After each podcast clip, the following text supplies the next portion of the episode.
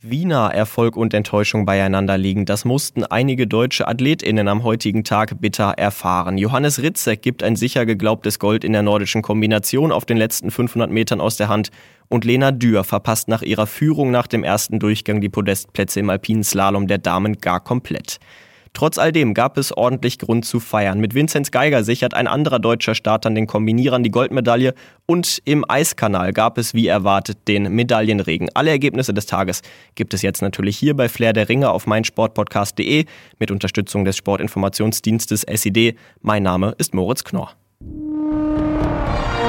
Das Flair der Ringe. Der Podcast rund um die Olympischen Spiele auf meinsportpodcast.de. Herzlich willkommen bei der neuen Ausgabe von Flair der Ringe nach diesem insgesamt fünften Wettkampftag bei den Olympischen Winterspielen in Peking. Es war der bisher erfolgreichste deutsche Tag bei diesen Olympischen Spielen. Heute mit dabei zuerst Andreas Thies. Andreas, wie hast du den Tag gesehen? Ja, es ist ein bisschen überschattet ja von der nordischen Kombination heute, ne? was für eine Entscheidung das heute war. Aber ansonsten war das ein sehr abwechslungsreicher Tag. Wir haben die, das Eishockey der Männer ist heute eröffnet worden und insgesamt einige wirklich interessante Ergebnisse. Rodeln ja, lass uns reinstarten mit dem am wenigsten überraschenden Ergebnis. Es gab Gold und Silber für die deutschen Männer im Doppelsitzer im Eiskanal beim Rodeln mit dem Doppel Wendel Alt auf Platz 1 und dem Doppel Eggert und Beneken auf Platz 2. Was war es für eine Entscheidung? Es war ein Start-Zielsieg oder lehne ich mich dabei zu weit aus dem Fenster? Ja, es war so ein Start-Zielsieg für Wendel Alt. Die hatten schon im ersten Durchgang die Bestzeit gefahren und waren auch im zweiten Durchgang nicht zu schlagen. Sie haben einfach am wenigsten Fehler in diesem doch sehr anspruchsvollen Eiskanal gemacht. Eggert und Beneken, die vierfachen Weltmeister, die zuletzt viermal hintereinander Weltmeister geworden sind, konnten dem nicht so richtig viel entgegensetzen. Sie waren auch unzufrieden nach dem ersten Durchgang gewesen, hatten einen guten Lauf, einen guten zweiten Lauf äh, runtergebracht, aber waren dann am Ende ähm, mit, mit Platz zwei mussten sie sich dann begnügen und haben haben am Ende neun Hundertstel Rückstand gehabt, quasi eine Zehntel Rückstand gehabt und mussten sich hier mit Platz zwei begnügen. Wir haben so ein bisschen das Spezialistentum. Tobias Wendel und Tobias Alt haben jetzt zum dritten Mal hintereinander Gold bei Olympia geholt im Doppelsitzer. Eggert und Beneken haben die letzten vier Weltmeisterschaften gewonnen. Es war eigentlich alles für ein spannendes Rennen angerichtet, weil wir die Trainingsläufe, die sechs, die wir bislang gesehen hatten, die hatten immer mal wieder unterschiedliche Bestzeiten gesehen. Andres und Juris Six zum Beispiel, die auch schon seit Ewigkeiten dabei sind, hatten zwischendurch mal Laufbestzeiten Bestzeiten gehabt. Auch Thomas Steu und Lorenz Koller, die am Ende auf Platz drei gefahren sind, auch die hatten zwischendurch immer mal wieder Bestzeiten gefahren. Und Wendel und Alt hatten sich so ein bisschen rangetastet an diese Bahn. Ich habe diese Ergebnisse aus den Trainings mal angeguckt. Nur der letzte Lauf, das letzte Training, da waren sie dann auf Platz eins und haben dann ja eindrucksvoll ihre Favoritenstellung untermauert und haben diesen Doppelsieg geholt. Das war nicht vielleicht unbedingt zu erwarten, dass wir hier einen Doppelsieg für die deutschen Rodler sehen, hier im Doppelsitzer. Aber es war am Ende ein sehr verdienter Sieg, weil beide Doppel am Ende die wenigsten Fehler gemacht haben. Du hast es gerade schon angesprochen, dieses ja fast schon Kuriosum mit Eggert und Beneken, die jedes Jahr quasi Weltmeister werden, aber dann bei Olympia immer ja hinter Wendel und Alt ins Ziel kommen. Das war bei den letzten beiden Olympischen Spielen so, das war heute der Fall. Kannst du dir das irgendwie erklären? Ich weiß es nicht. Also ich, ich kann es dir nicht sagen. Wir haben natürlich Weltmeisterschaften häufiger als Olympische Spiele und vielleicht haben Wendel und Alt dann noch so ein ganz kleines bisschen, dass sie mehr Fokus genau auf diesen Wettbewerb legen. Vielleicht ist ihnen dieser Wettbewerb sehr, sehr ans Herz gewachsen. Sie haben 2014 gewonnen, sie haben 2018 gewonnen, damals sind Toni Eggert und Sascha Beneken noch Dritte geworden hinter Penz und Fischler aus Österreich. Die haben jetzt die Silbermedaille geholt. Vielleicht ist ihre Zeit dann 2026, das können wir nicht so richtig sagen, aber die Weltmeisterschaften, die haben in, in den letzten letzten Jahren immer die gleichen Sieger gesehen und das waren dann Eggert und Beneken 2017, 2019, 2020 und 2021 und äh, Wendel Alt hatten vorher dreimal den Weltmeistertitel geholt. Also der Doppelsitzer ist eigentlich seit 2013 fest in deutscher Hand. Wie hast du die Einlaufbilder im Ziel gesehen? Ich fand es total überragend, wie das komplette deutsche Team mit, mit Nathalie Geisenberger, mit, mit allen Startern, egal ob Männer, ob Frauen, da im Zielbereich gewartet haben und dann beide Doppel in Empfang genommen haben. Das zeigt dann doch auch nochmal wirklich diesen überragenden Zusammenhalt im Team, richtig? Ja, da würde ich auch von ausgehen, wie sich auch ähm, Eggert und Beneken dafür ihre Kollegen und Konkurrenten dann ja auch und härtesten Konkurrenten gefreut haben. Das waren sehr, sehr schöne Bilder und insgesamt glaube ich, die Stimmung kann gar nicht besser sein im deutschen Rodler-Team. Im Moment alle Goldmedaillen an das deutsche Team gegangen. Morgen haben wir noch den Teamwettbewerb, die Teamstaffel. Auch da sind die Deutschen natürlich Favorit mit Ludwig, mit Geisenberger und wahrscheinlich mit Wendel Alt. Ähm, ich gehe davon aus, dass die den Doppelsitzer dann besetzen werden dann morgen. Ähm, das sind dann schon, ja, ähm, wie kann da die Stimmung getrübt sein? Und dann freut man sich halt auch für den Konkurrenten oder für die Konkurrentin. Und das waren heute wirklich schöne Bilder. Und auch wir gratulieren noch einmal recht herzlich zum dritten Rodelgold fürs deutsche Team im dritten Wettbewerb. Und später am morgigen Tag geht's dann ja noch weiter mit dem Teamwettbewerb. Da kommen wir dann im Laufe dieser Folge auch noch drauf zu sprechen. Erst einmal sage ich Dankeschön an dich, Andreas, und wir hören uns dann gleich nochmal wieder. Bis gleich. Ski Alpin. Es war ein großes Drama bereits in der deutschen Nacht. Im alpinen Damenslalom Petra Vlhova aus der Slowakei gewinnt Gold, Katharina Linsberg aus Österreich Silber und die Schweizerin Wendy Holdener holt sich Bronze. Die deutsche Starterin Lena Dürr verpasst eine Medaille tragisch und landet am Ende auf Platz 4. Marco Mader vom SID war direkt an der Strecke, hat die Entscheidung vor Ort verfolgt. Marco, Lena Dürr verpasst die Medaille hauchzart. Nach dem ersten Durchgang hatte sie noch in Führung gelegen. Wie hast du das Rennen gesehen? Woran lag es, dass es dann am Ende doch nichts wurde mit Edelmetall? Ja, wow, was für ein Rennen. Also ich hätte fest damit gerechnet, dass Lena Dürr das runterbringt, dass die Medaille mindestens möglich ist, dass vielleicht sogar Gold drin ist. Aber es ist natürlich ein brutaler Sport. Es ist so eng. Es kommt dann letztlich auf Kleinigkeiten an und sie hat einfach einen Fehler zu viel gemacht. Sie ist oben gut gefahren im zweiten Durchgang. Ähm, aber unten raus dann die Haarnadel, die letzte, die hat sie verpatzt. Das hat sie auch selber erzählt. Das hat ihr Trainer, ihr Techniktrainer erzählt. Und das war dann der Fehler zu viel. Sie lag ja bis äh, dahin noch vorne. Da war Gold drin, da war die Medaille fast schon sicher. Und das war eben dieser eine kleine Fehler, der dann letztlich den Ausschlag gegeben hat zwischen Medaille, zwischen Gold und vierten Platz. Es war die Chance auf den größten Erfolg ihrer Karriere. In so einer Situation war sie vorher noch nicht. Lag es am Ende vielleicht auch am Kopf? Ja, Führende nach dem ersten Lauf, das muss man erstmal verkraften. Man, man weiß dann, man kann hier wirklich was reißen. Ne? Das ist schon eine schwierige Situation, aber ähm, wir hatten hier nicht den Eindruck, dass sie das irgendwie wirklich belastet hat. Denn ähm, sie sagte selbst in Schladming neulich im Weltcup, wo sie Dritte geworden ist, ähm, da war sie Zweite nach dem ersten Lauf. Klar, es war nur ein Weltcup, aber da hat sie es nach Hause gefahren. Es waren gute Verhältnisse aus ihrer Sicht. Sie kam mit dem Schnee sehr gut zurecht. Und ähm, sie wirkte locker, überhaupt nicht verkrampft. Ähm, sie hat gesagt, sie hat einen Plan.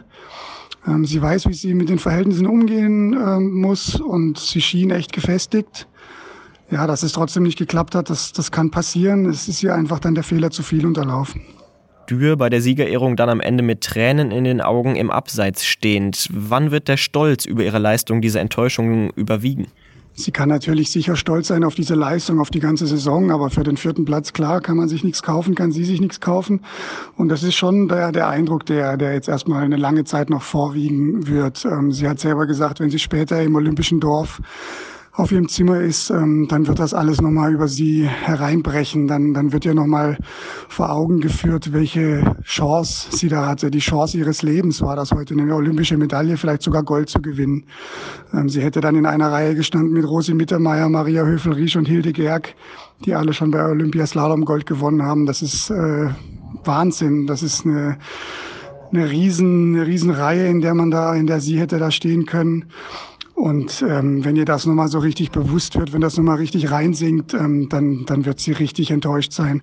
Das konnte sie, ähm, nachdem sie den ersten Schock so ein bisschen verdaut hatte, eigentlich kaum, hat sie selber auch erzählt, ähm, weil so vieles dann erstmal über ihr hereingebrochen ist. Es war dann so viel los, sie musste Interviews geben. Ähm, sie hat natürlich ganz fair gratuliert den, den Medaillengewinnerinnen. Und das alles war erstmal da. Und ja, mit einigem Abstand, glaube ich, wird es noch viel schlimmer für sie werden, erstmal. Für Michaela Schifrin gab es das nächste Drama. Sie ist nach dem Riesenslalom schon wieder ausgeschieden. Sie wirkt extrem niedergeschlagen. Schafft sie es jetzt, dieses Loch zu überwinden und in den restlichen Disziplinen vielleicht doch nochmal anzugreifen? Ja, was für ein Drama sich hier um Michaela Schifrin abspielt, das ist wirklich verrückt zwei ganz, ganz große Chancen waren, waren im Technischen bei ihr, im Riesenslalom, im Slalom. Beide Male so ein schnelles Aus, das kennt man von ihr überhaupt nicht. Ähm, sie ist überhaupt erst ein einziges Mal in zwei Technikrennen hintereinander ausgeschieden. Das war 2011, also ist ewig her zum Anfang ihrer Karriere. Das ist eigentlich ein Ding der Unmöglichkeit bei ihr. Kann man sich gar nicht vorstellen, konnte sie sich nicht vorstellen. Aber sie hat unfassbare Größe gezeigt, auch heute wieder. Wie schon nach dem Riesenslalom hat sie sehr, sehr lange Interviews gegeben, hat sich gestellt, nachdem sie erstmal oben am Berg noch lange saß und geweint hat. Ähm, sie hat dann sehr, ja, berührt, bewegt ähm, von ihrem Vater erzählt, der ja vor zwei Jahren tödlich verunglückt ist. Ähm, ganz tragischer, dramatischer Fall, ein Rieseneinschnitt in ihrem Leben natürlich. Sie hat erzählt davon, wie sehr sie ihn jetzt vermisst, wie sehr er ihr helfen würde, wenn er jetzt bei ihr sein könnte in dieser schwierigen Situation. Ihre Mutter ist bei ihr, ihre Mutter Aline. Ähm, die hat sie sicher versucht aufzufangen, aber das ist schwierig, zumal ähm, sie auch erzählt hat, dass ähm, sie jetzt vieles hinterfragen wird. Ihr Skifahren funktioniert einfach nicht mehr. Und das ist etwas, was sie so nicht kennt. Sie hat äh, oft schon gesagt, immer wenn es schwierig ist, wenn sie unter Druck gerät, dann kann sie sich ähm, auf das Skigefühl einfach immer verlassen. Also selbst in den schwierigsten Situationen in ihrer Karriere war das immer so und das ist jetzt plötzlich weg. Und das wiederzufinden, vor allem jetzt hier noch bei Olympia, ähm, das dürfte sehr, sehr schwierig werden. Sie hat ähm, noch Chancen. Sie hat ähm, gesagt, sie möchte womöglich noch viermal starten, auch im Teamwettbewerb hat aber auch ganz fair gesagt, sie möchte keinem, äh, keiner ihrer Teamkolleginnen einen Platz wegnehmen, wenn die schneller sind. Ähm, ihre größte Chance hat sie sicher noch in der Kombination da muss man sie trotzdem auf dem Zettel haben, aber das wird richtig schwer für sie jetzt aus diesem mentalen Loch, aus diesem tiefsten Tief ihrer Karriere, vielleicht sogar, naja, ihres Lebens sicher nicht, das hat sie auch gesagt. Ähm, da gibt es dann die familiäre Geschichte, das ist ähm, nicht vergleichbar, aber sicher das, das tiefste Tief ihrer Karriere, sich da rauszuziehen, das wird extrem schwierig. Nordische Kombination kommen wir zur nordischen Kombination und vielleicht zum bisher spektakulärsten Wettbewerb bei diesen Olympischen Spielen. Vinzenz Geiger sichert sich Gold holt das nächste Gold für den DOSB. Aber danach sah es lange nicht aus, denn, denn sein Teamkamerad Johannes Ritzek nach dem Springen auf Platz 4 liegend hatte das Rennen komplett im Griff. Etwas überraschend müssen wir sagen. Er hatte sich ja erst kurz vor den Spielen überhaupt qualifiziert. Dann dieser überragende Sprung von der Schanze in der Loipe war er super dabei und dann gab es quasi 500 Meter vor dem Ziel den Zusammenbruch. Dann ist er abgestürzt auf Platz 5, 30 Sekunden Rückstand am Ende des Tages und Erik Groß vom SED war direkt an der Strecke und berichtet mir jetzt, wie er das Ganze gesehen hat. Also, ich bin gerade zurück von einer kleinen Presserunde mit Vincent Geiger, die eigentlich im Pressezentrum stattfinden sollte. Ich hatte schon meine Jacke ausgezogen und meine Handschuhe, dann wurde die nach draußen verlegt. Und ich kann sagen, meine Finger sind halb tot. Aber es hat sich gelohnt. Ähm, Vincent Geiger war bestens gelaunt, überraschenderweise. Der konnte sein Glück, glaube ich, noch gar nicht fassen hat sehr ähm, äh, ausgiebig Auskunft gegeben über seine letzten Tage, die ja sehr verrückt waren in der Corona-Isolation. Und ja, das, äh, er konnte selbst noch nicht fassen und da ging es ihm ähnlich wie uns. Ähm, ich stand während des Rennens auf der Pressetribüne und hatte gedanklich schon einen Text äh, verfasst über Johannes Rutzek, der sich in letzter Sekunde vor Olympia qualifiziert hatte und dann auf einmal zu Gold stürmt. Und ich gebe auch gerne zu, ich habe die letzten Meter gar nicht richtig verstanden, weil ich mal kurz nicht hingucken durfte, ähm, weil die Ordner hier auf der Pressetribüne sehr streng sind. Die mussten uns auf einmal alle hinsetzen.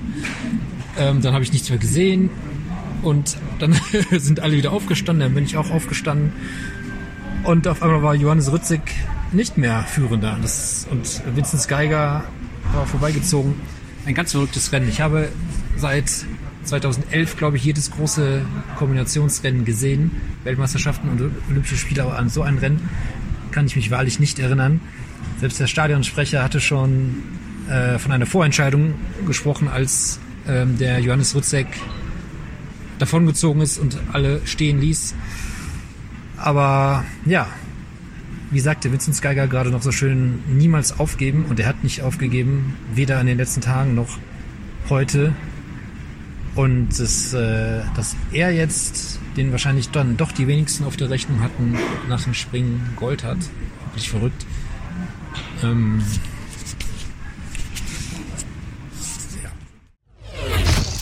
Freestyle kommen wir von diesen drei Entscheidungen mit deutschen Medaillenhoffnungen zu einer Disziplin, in der es gar keine deutsche Beteiligung gab. Die Entscheidung im Big Air der Männer Ski Freestyle. Aber allein die Leistung, die der Norweger Birk Rüth da gezeigt hat und sich mit dieser Leistung zum Olympiasieger gemacht hat, die ist definitiv trotzdem berichtenswert. Rüth gewann mit deutlichem Abstand vor dem US-Amerikaner Colby Stevenson. Bronze ging an den Schweden Hendrik Harlaut. Wie hat er gewonnen? Malte Asmus. Man kann schon sagen, mit wirklich goldenen Sprüngen, vor allem die Leistung, die er in den ersten beiden der insgesamt drei Durchgänge gezeigt hat, die war schon wirklich überragend. Er hat letztlich genau das gehalten, was er versprochen hatte. Er wollte mich für Norwegen eine Show abliefern und das hat er getan in der Qualifikation schon, aber dann eben auch in den Durchgängen. Er hat das alles sehr, sehr klar für sich entschieden gehabt und diese Show, die krönte er am Ende letztlich dadurch, dass er im wirklich letzten Durchgang, als für ihn dann auch nichts mehr anbrennen konnte, sogar noch mit der norwegischen Flagge in der Hand gesprungen ist. Es war während des Wettkampf, Wettkampfs ein fokussierter Auftritt und da war er komplett in diesem Moment, wie er hinterher gesagt hatte. Vor und nach dem Wettkampf, da waren seine Gedanken aber doch zumindest teilweise woanders.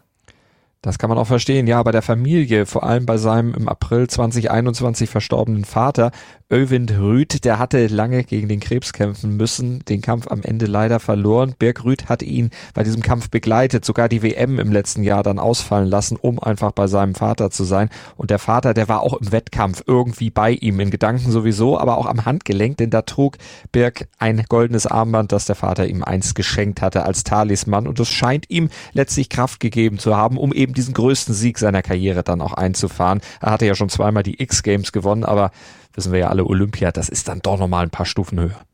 Es ist definitiv eine ganz besondere Geschichte und eine ganz besondere Geschichte gibt es auch zum Zweitplatzierten zu erzählen, zu Colby Stevenson.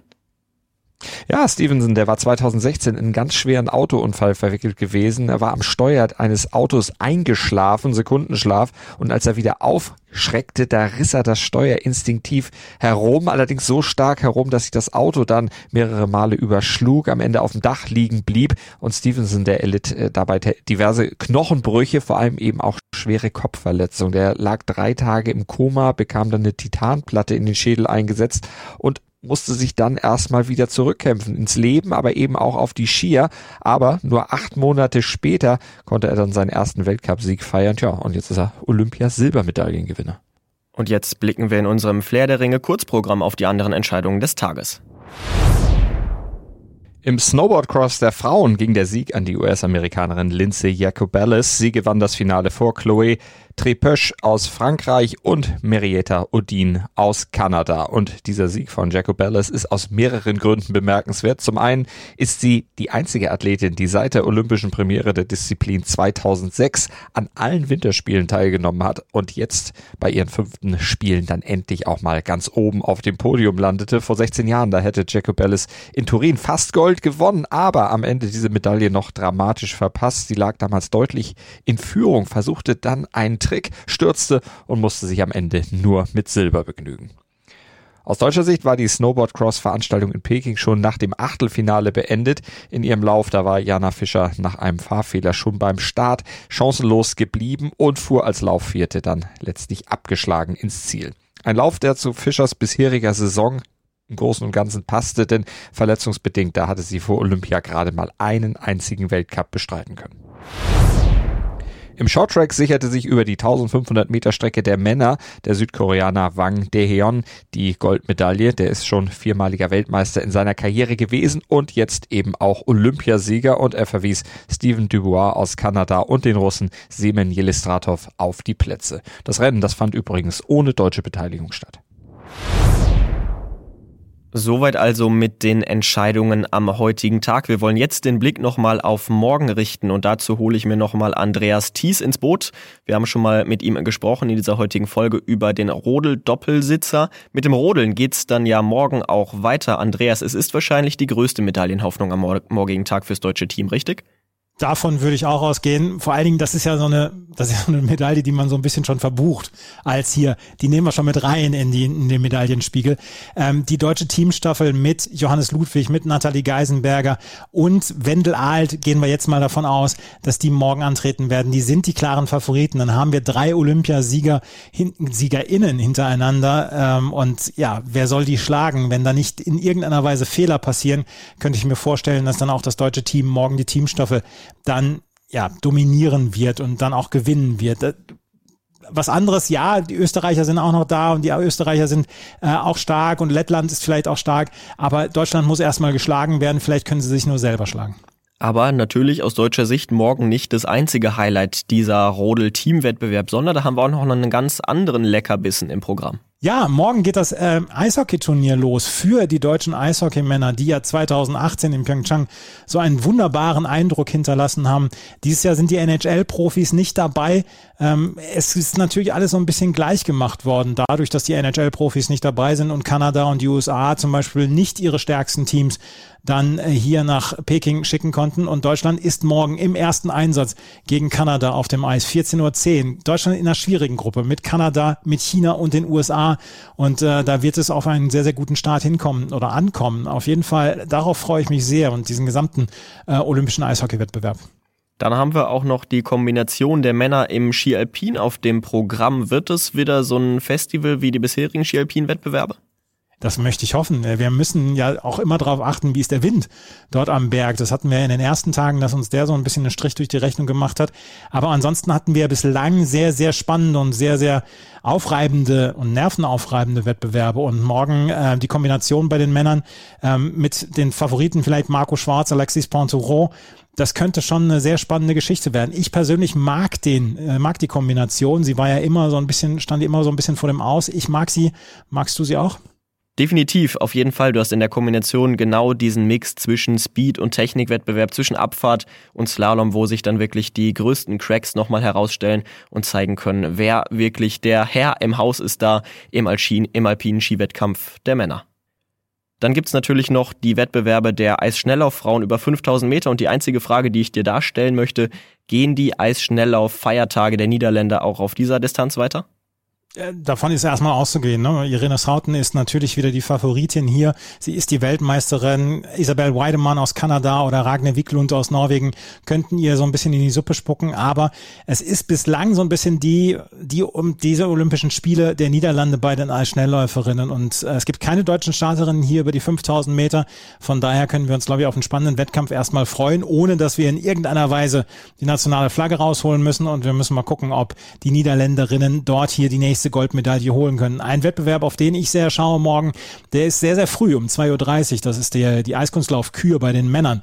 Nachdem der Olympiasieger von 2018 in Pyeongchang, Yusuru Hanyu, ja sich so ein bisschen selber rausgesprungen hat, nachdem er selber einen Sprung verweigert hat in der Kurzkür, ist der Weltmeister Nathan Chen jetzt wohl der Favorit. Yuma Kagiyama und Shoma Uno sind im Moment auf den Plätzen zwei und drei und die könnten ihm dann auch noch so ein bisschen gefährlich werden. Es ist ja inzwischen, Eiskunstlauf der Männer ist ja, ist ja eine absolute Sprungveranstaltung äh, geworden und da ist es schon sehr spektakulär, wie viele Vierfachsprünge können die Eiskunstläufer da morgen stehen. Es gibt insgesamt acht Entscheidungen am morgigen Tag. Ihr bekommt natürlich alle Ergebnisse dann morgen zur circa gleichen Zeit hier auf meinsportpodcast.de. Für heute soll es das erst einmal gewesen sein vom Flair der Ringe von meinsportpodcast.de in Kooperation mit dem Sportinformationsdienst SID. Andreas, ich bin mir sicher, wir hören uns dann auch morgen wieder und euch, liebe Hörerinnen und Hörern, noch einen schönen Tag. Tschüss. Das Flair der Ringe. Der Podcast rund um die Olympischen Spiele auf meinsportpodcast.de